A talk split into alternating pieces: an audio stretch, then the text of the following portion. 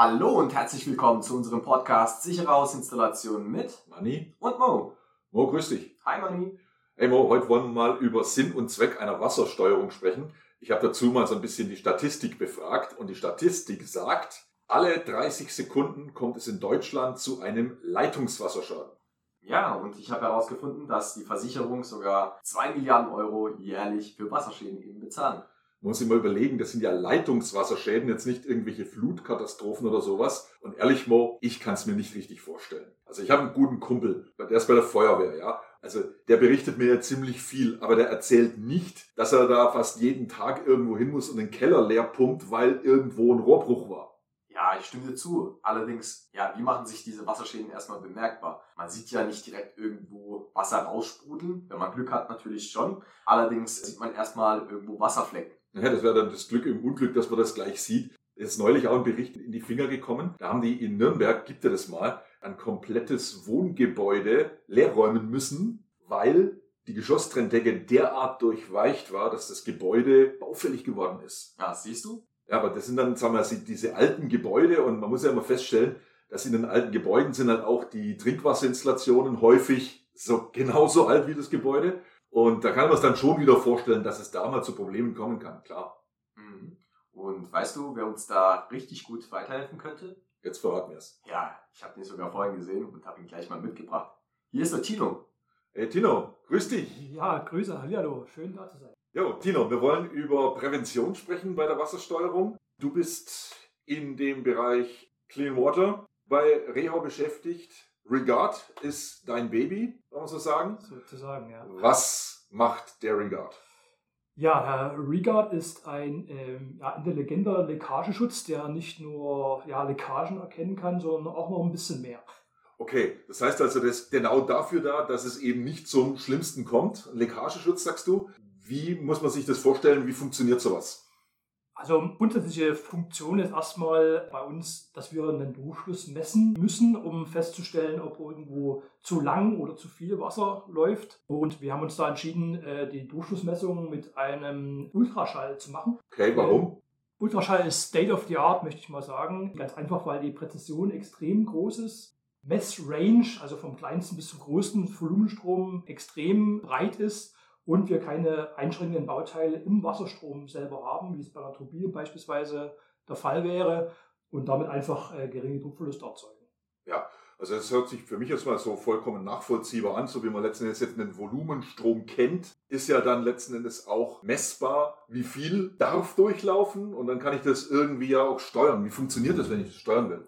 Genau, also der Ultraschall ist einfach dafür da, zu einmal den, den Durchfluss zu messen. Und wenn ich den Durchfluss messen kann, kann ich auch eine Zeit messen, ich kann ein Volumen messen, ich kann einen Volumenstrom messen und äh, im Prinzip den dafür verwenden, um bestimmte Grenzwerte einzustellen. Okay, und sobald dann so ein Grenzwert überschritten ist, was passiert dann?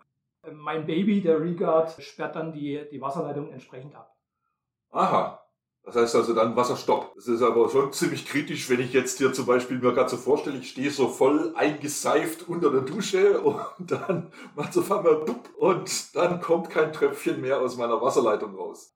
Ja, deshalb ist es extrem wichtig, die Werkseinstellungen dann objektspezifisch einfach nachträglich einzustellen, weil es natürlich ein Riesenunterschied, ob jemand mit einer Wasserspardusche duscht, wie es bei dir wahrscheinlich der Fall ist, oder jemand eine Raindance-Dusche hat, unter der eine halbe Stunde lang äh, ja, Wellness genießt. Und deswegen ist es extrem wichtig, dann die Grenzwerte für eben Durchfluss, Volumen und Volumenstrom objektspezifisch, kundenspezifisch sozusagen einzustellen. Ja, ich muss schon wassersparsam duschen. Ich kann mir nicht immer so die große Raindance da hinleisten. Aber es ist ja wertvoll. Und du sagtest, das muss man sich individuell einstellen. Wie macht man sowas?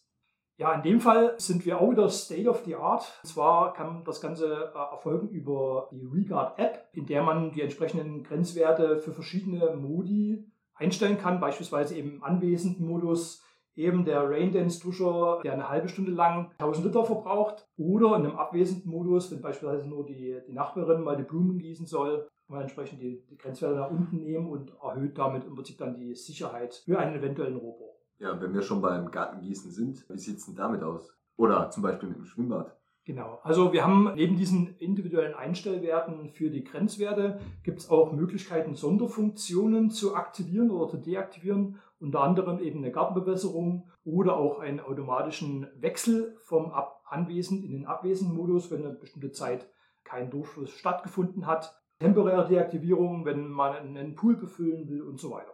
Okay, aber jetzt muss ich verstehen lernen, wie jetzt der Regard, der für das Absperren zuständig ist, mit der App dazu kommuniziert. Wie funktioniert das? Ja, wir haben uns da entschieden für einen Funkstandard. Wir sind dort nicht auf Wi-Fi gegangen, sondern oder WLAN ist vielleicht eher das bekanntere äh, Begriff, weil zum einen ist dieses Frequenzband schon relativ voll, eben mit Streaming-Daten, beispielsweise wenn jemand gerne Netflix, uh, das ist jetzt Schleichwerbung, Netflix oder irgendwas anderes anschaut, Amazon Prime, was auch immer. Und zum anderen eben diese, dieser Funkstandard Z-Wave ist ein, so eine Art zertifizierter Funkstandard, der eine hohe Sicherheit bietet, wo man eine Art Zertifikat erlangen muss, weil also ist ein, ein Sicherheitsbauteil, mhm. genauso wie eine, äh, ein FI-Schutz oder irgendein Strömungswächter oder was man sich da vorstellen kann. Also sicherheitsrelevantes Bauteil. Deswegen ist ein sicherer Funkstandard dort äh, essentiell.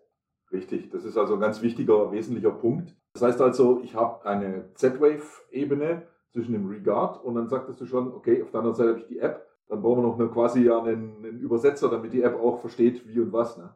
Ja, genau. Also deswegen ist es ähm, beim Regard notwendig, das sogenannte Rehub Gateway zu installieren. Kann man sich im Prinzip so eine Art Zentrale des Z-Wave-Netzwerkes, der die einzelnen äh, Teilnehmer in diesem Netzwerk untereinander koordiniert und verbindet, den Kontakt bzw. die, die Brücke in Richtung Internet schlägt, mhm. in die Internetsprache übersetzt und äh, nur wenn das Internet im Prinzip ja, verbunden ist, kann ich natürlich auch über meine App im Urlaub beispielsweise auch eine Message oder eine Benachrichtigung oder eine, eine, Push-Nachricht fangen. Ja, Stichwort Internet und Net und Strom. Du hast ja gerade gesagt, der Regard ist ein sicherheitsrelevantes Bauteil. Was ist jetzt im, im Worst Case Rohrbruch und Stromausfall? Und das Internet geht auch nicht. okay, also der, der Regard selber ist ein autarkes Gerät, also dass äh, der unabhängig davon, ob jetzt Internet da ist oder nicht, oder das Gateway gerade sich aufgehängt hat oder nicht, oder es funktioniert autark für sich, entsprechend der eingestellten Grenzwerte. Und für den Fall, dass mal der Strom ausfällt, hat man die Möglichkeit, äh, Notstrombatterien einzulegen, sodass auch im Fall des Stromausfalls die Funktion der Absperrung oder der Leckageschutz noch voll gegeben ist.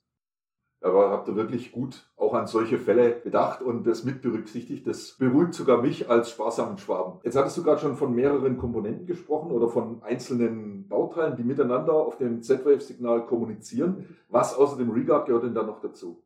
Ja, genau. Also ein ganz wichtiges weiteres Bauteil, was wir anbieten, ist der äh, Regard Wassermelder. Das ist im Prinzip schon ein kleiner Puck, möchte ich mal sagen, den man zum Beispiel platzieren kann unter der Waschmaschine oder neben der Waschmaschine oder im Bereich vom Geschirrspüler oder in irgendwelchen sensiblen Bereichen, wo man eigentlich nie Wasser sehen möchte, sozusagen. Mhm. Und er hat einfach die Funktion, dass er den Regard sofort absperren kann, also nicht erst wartet, bis ein bestimmter Grenzwert überschritten ist, sondern eben den äh, Regard sofort absperrt, wenn dort Wasser auftritt an dieser Stelle. Okay, also gerade wie du sagst, so sensible Bereiche. Ich stelle mir gerade so, so mein 10.000 Euro Klavier in meinem Wohnzimmer vor und dann sollte da nach Möglichkeit jetzt kein Wasser drauf kommen von irgendwelchen ähm, Leckagen oder von sonst irgendwoher. Ja. Genau, richtig. Ja, genau. Super, dann haben wir im Prinzip erst einmal das soweit verstanden, wie der Regard als solches funktioniert. Tino, du hast auch gemeint, wenn man im Urlaub ist, hat man diverse Möglichkeiten. Mir fällt noch ein, hat man auch die Möglichkeit herauszufinden, wie viel Wasser gezapft wird? Ich stelle mir da vor, meine Freundin duscht sich gerade und ja, wie viel Wasser die da verbraucht, würde mich sehr gerne interessieren. Aber willst du dich mit der rumstreiten oder wie sehe ich das jetzt da? Ach, psch, nicht so laut. okay, ja, also äh, wie schon erwähnt, die App äh, hat verschiedene Funktionen. Unter anderem kann ich natürlich auch äh, den Regard öffnen und schließen über die App. Es gibt auch die Möglichkeit, verschiedene Werte zu tracken, also den Wasserverbrauch zu tracken. Dort werden im Prinzip dann die, die ermittelten Werte oder die gemessenen Werte werden bei uns sozusagen zwischengespeichert, aufbereitet und in die App zurückgespielt, sodass man es als Diagramm darstellen kann. Und dann kannst du auch rausfinden, äh, wenn deine Freundin unter der Raindance zu lange äh, gewellnest hat, ähm, dass du da entsprechend eingreifen kannst. Ja, super. Jetzt haben wir über die Möglichkeiten gesprochen, was der Regard macht, wenn jetzt so ein klassischer Rohrbruch entsteht. Aber Mo, du hattest es ja auch angesprochen gehabt, es kommt ja ganz häufig vor, dass man eben den Wasserschaden nicht gleich sieht. Das heißt, dass wir irgendwo eine Leckage im Verborgenen haben. Das sind die, diese Tropfenleckagen, nennen wir das, oder Kleinstleckagen. Ist da der Regard auch die richtige Lösung? Kann ich nur sagen, ja, auf jeden Fall.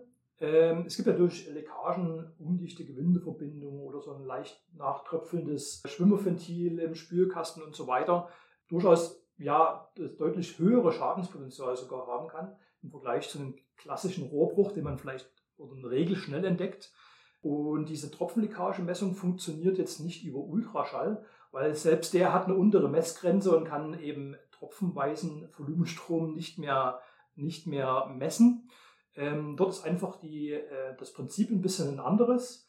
Wir sperren einfach nachts, wenn in der Regel kein Verbrauch stattfindet, also den Regard ab und schauen, was macht der Druck im Haus. Und wenn der irgendwie abfällt, dann geht vermutlich Wasser verloren und äh, wir können entsprechend Warnungen aussprechen und dann der, der Kunde kann dann schauen, ob äh, vielleicht wirklich nur das äh, Schwimmerventil im Spülkasten hängt oder ob tatsächlich irgendwo eine Gewindeverbindung undicht geworden ist. Was jetzt, wenn ich mitten in der Nacht mal auf die Toilette muss? Dafür haben wir Prävention getroffen. Wenn jetzt jemand eben während dieses, äh, wenn dieses Absperrzeitraums, das sind nur 100 Sekunden, also anderthalb äh, Minuten, äh, eine Minute 40, für den unwahrscheinlichen Fall, dass du äh, genau in dem Zeitraum äh, ja, auf Toilette bist, dann äh, merkt der Rigger das Ganze über einen relativ schlagartigen Druckabfall und öffnet wieder und wiederholt diese Tropfenleckagemessung einfach zu einem äh, späteren Zeitpunkt. Das Thema Tropfenleckage-Modus sollte man gar nicht glauben, aber das kann richtig ins Geld laufen. Mir ist ein Fall bekannt, das war in der Süddeutschen Zeitung gestanden, glaube ich, vor einer Weile mal.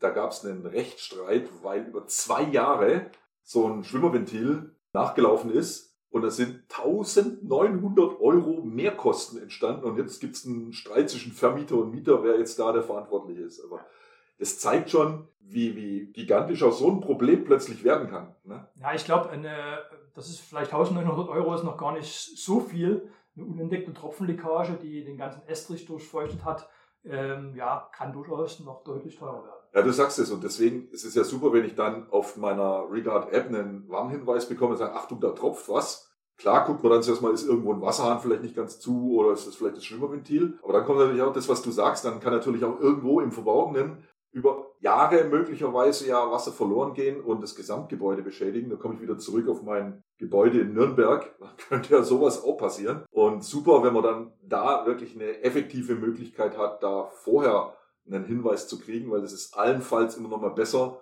auf die Suche zu gehen, als abzuwarten, bis dann irgendwo der große Wasserschaden da ist. Genau, lieber vielleicht einmal zu, zu zeitig oder äh, ja, zu, zu viel gewarnt, als dann eben solche, solche großen Schadensfälle wie in Nürnberg äh, aufgetreten sind.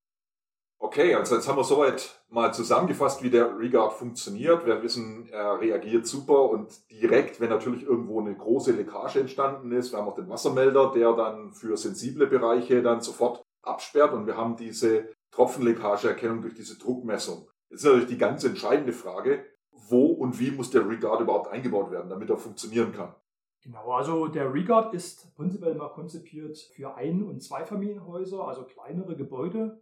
Und am Nenndurchfluss vielleicht für den Fachmann 2,5 Kubik pro Stunde. Also man kann sich vorstellen, ähnlich an der Wasserzellegröße 2,5 Kubik Nenndurchfluss. Und dort wird er eingebaut im Prinzip nach der Hauswasserzählung und nach einem möglichen Druckminderer. Okay. Das heißt also, an sich direkt im Hausanschlussraum nach den entsprechenden Hauptabsperrungen, nach dem Druckminderer dann und dann kommt sofort der Regard. Genau, richtig. Ja. Du sagtest ja auch so Anlagengröße, ein bis zwei Familienhäuser. Gibt es einen guten Grund, warum ich das jetzt nicht in einem acht oder zehn Familienhaus einbauen sollte? Ja, also prinzipiell könnte man auch den Regard in einer einzelnen Wohnung, also in den Wohnungsabgängen einbauen. Dort allerdings hat man natürlich so ein bisschen das Problem, es muss eine dezentrale Trinkwarmwasserbereitung sein, also eine, eine Etagenheizung, um das möglich zu machen, weil ansonsten, äh, sag mal, bei zentraler Warmwasserbereitung jeweils zwei Regards pro Wohnung bräuchte. In größeren Gebäuden wird es einfach deshalb nicht eingebaut in der Zentrale, weil dort einfach, ich sage es mal, der gleichzeitige Verbrauch in so einem Gebäude, sag ich mal, etwas unkalkulierbarer ist. Mein Lieblingsbeispiel ist immer Halbzeitpause WM-Finale, wenn alle gleichzeitig auf Toilette gehen und der Rigger dann absperrt, weil eben die Grenzwerte nicht hoch genug eingestellt sind. Oder man muss es so hoch einstellen, äh, dass eigentlich keine richtige Leckageschutzfunktion mehr gegeben ist. Insofern ist es für Mehrfamilienhäuser an zentraler Stelle nicht geeignet. Okay. Das wäre ja aber auch so, wenn ich das richtig verstehe, und ich würde das jetzt in einem Mehrfamilienhaus in jeder einzelnen Wohnung einsetzen. Der Regard kann ja immer nur in Fließrichtung danach Leckagen erkennen davor, also alles, was in Hauptleitung, Steigleitung passiert, wäre dann ja auch nicht überwacht über den Regard. Genau, würde ungeschützt verbleiben. Insofern wäre es nur auch eine, eine Teillösung und äh, die wir nicht guten Gewissens empfehlen. Okay. Noch eine Frage. Empfiehlst du das grundsätzlich nur dort, wo die Leitungssysteme schon sehr alt sind oder ist das auch ein Produkt, das man für einen Neubau verwenden könnte?